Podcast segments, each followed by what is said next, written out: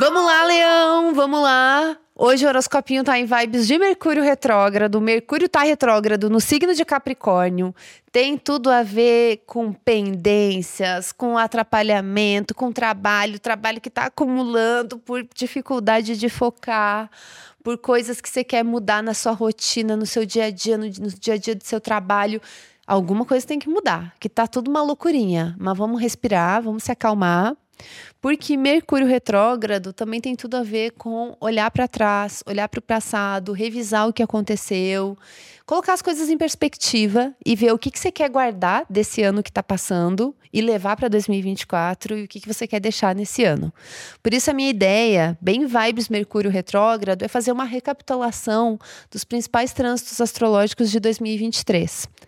Pra gente assim, ó, se organizar, entender o que vai e o que fica. Vamos começar lá pelo início do ano, que a gente estava com o trânsito de Júpiter em Ares.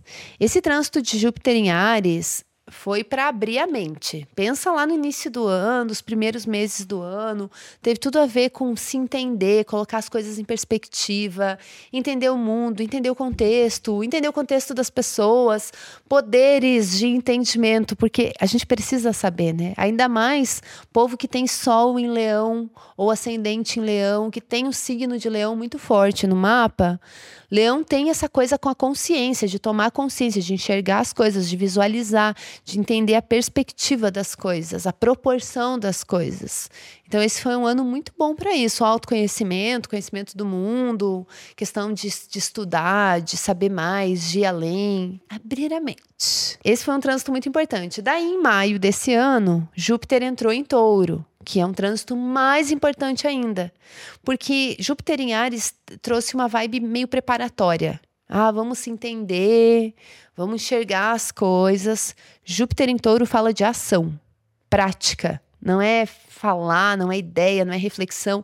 É reflexivo também, mas é muito através das ações, da prática, do trabalho. É pé no chão, é terra, é realização. Só que a gente está com Júpiter retrógrado já faz vários meses. Júpiter só vai voltar ao movimento direto em touro no dia 30 de dezembro. Então, lá para 2024, até maio de 2024, a gente vai ter Júpiter diretíssimo em touro. Então, se reorganiza mesmo, vê o que, que você tem que mudar aí para as coisas poderem andar porque tudo pode estar um pouco pesado. Então, o que, que, o que, que dá para fazer para facilitar o movimento? Porque todos esses trânsitos, Júpiter em touro, Urano em touro, a gente teve eclipses em touro esse ano também. Tudo isso tem um peso, assim, é, são trânsitos que falam de, de, uma densidade mesmo, de coisas que se movimentam de uma forma muito lenta, de travas, de inseguranças, de necessidade de digerir, refletir e daí só para só então agir e se transformar, daí se transformar profundamente ou realizar algo e com tudo, com muita determinação. Júpiterzão em Touro, prosperidade, grana, riqueza. Se não deu ainda, vai dar. Vai dar. Boto fé. Continua, não desiste ainda, tá? Espera pelo menos Júpiter voltar ao movimento direto, dá uns meses, daí você vê, ah, não, já era. Daí se libera, tá? Faz, não desiste de certas coisas ainda. Deixa o tempo fazer o que ele tem que fazer. É isso que períodos de retrogradação aconselham. As coisas às vezes são enroladas. Elas não são assim, papum. Às vezes é um processo muito louco e você tem que viver esse processo aí. Fique em paz. Na minha vida tá tudo muito enrolado. Eu sou a enrolação em pessoa. Tem coisas que eu quero fazer desde 2019 e eu não fiz ainda, porque simplesmente não aconteceu, não, não a conjuntura, os astros não se alinharam ainda, não consegui botar para frente.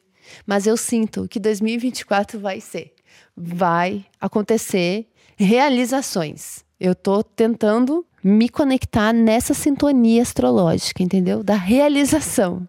Tem que ir, chega de travar mas tem uma energia de trava. Então pensa aí nesse ano se isso faz sentido para você, o que, que você travou, mas também o que, que cresceu, o que, que realizou, que portas abriram, oportunidades e coisas que você sente que talvez ainda não vingou, mas que pode vingar, sabe? Tipo coisas que deu um primeiro passo, mas foi um pouco para trás, deu uma recuada, mas que você sente que ainda pode render, ainda pode se desenrolar.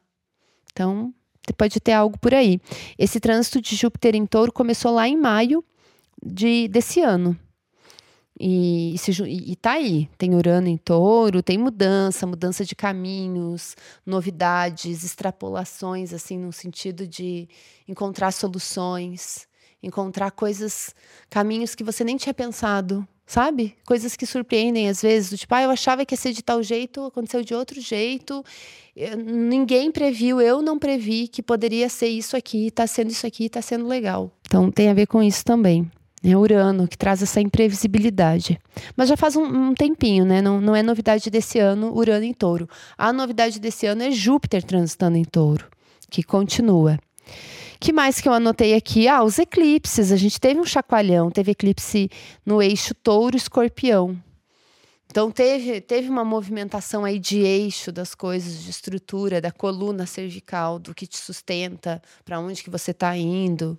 É, deu, teve períodos de, de bugada esse ano, mas também muitas novidades pode ser uma coisa boa. Quero falar para vocês que eu vou estar oferecendo um tarozinho para 2024, um jogo de tarô bem completo, uma tiragem específica que eu vou fazer para cada pessoa. Então, se você tem interesse, o link aqui na descrição desse episódio tem todas as informações de valores, a data que eu vou enviar o jogo no e-mail, formato, enfim, Tá tudo lá. Mas a ideia é isso: um tarozão para começar 2024 com as ideias bem organizadas e com objetivos, com foco.